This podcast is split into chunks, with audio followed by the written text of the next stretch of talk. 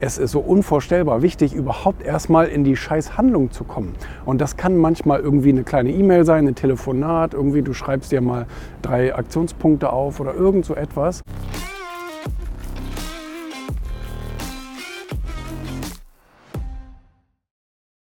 Ja, das ist traurig genug, dass die Leute immer auf den perfekten Moment warten, auf die perfekten Voraussetzungen und so weiter und so fort.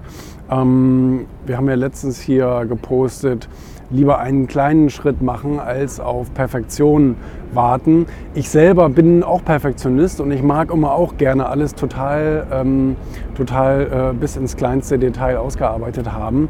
Ich bin mir aber auf der anderen Seite bewusst, dass das eben auch nicht immer funktioniert. Und äh, bevor man denn gar nicht anfängt und alles äh, ein Leben lang vor sich herschiebt, macht man lieber irgendeinen kleinen Schritt.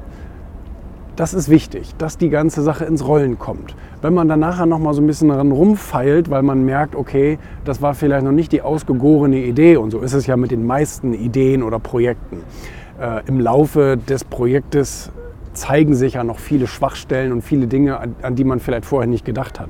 Aber es ist so unvorstellbar wichtig, überhaupt erstmal in die Scheißhandlung zu kommen. Und das kann manchmal irgendwie eine kleine E-Mail sein, ein Telefonat, irgendwie du schreibst dir mal drei Aktionspunkte auf oder irgend so etwas. Aber wenn du immer nur darauf wartest, dass auf einmal alles Friede, Freude, Eierkuchen ist, dann wartest du ewig, weil das funktioniert nicht. Es geht nur im Prozess. Im Prozess kann alles passieren, alles verbessert werden und so weiter. Aber äh, wenn der Prozess gar nicht erst begonnen wird, dann hast du ein Problem. Dann passiert nämlich gar nichts. Und äh, deswegen lieber, lieber einen klitzekleinen Schritt und dann am nächsten Tag wieder noch einen neuen kleinen äh, Schritt.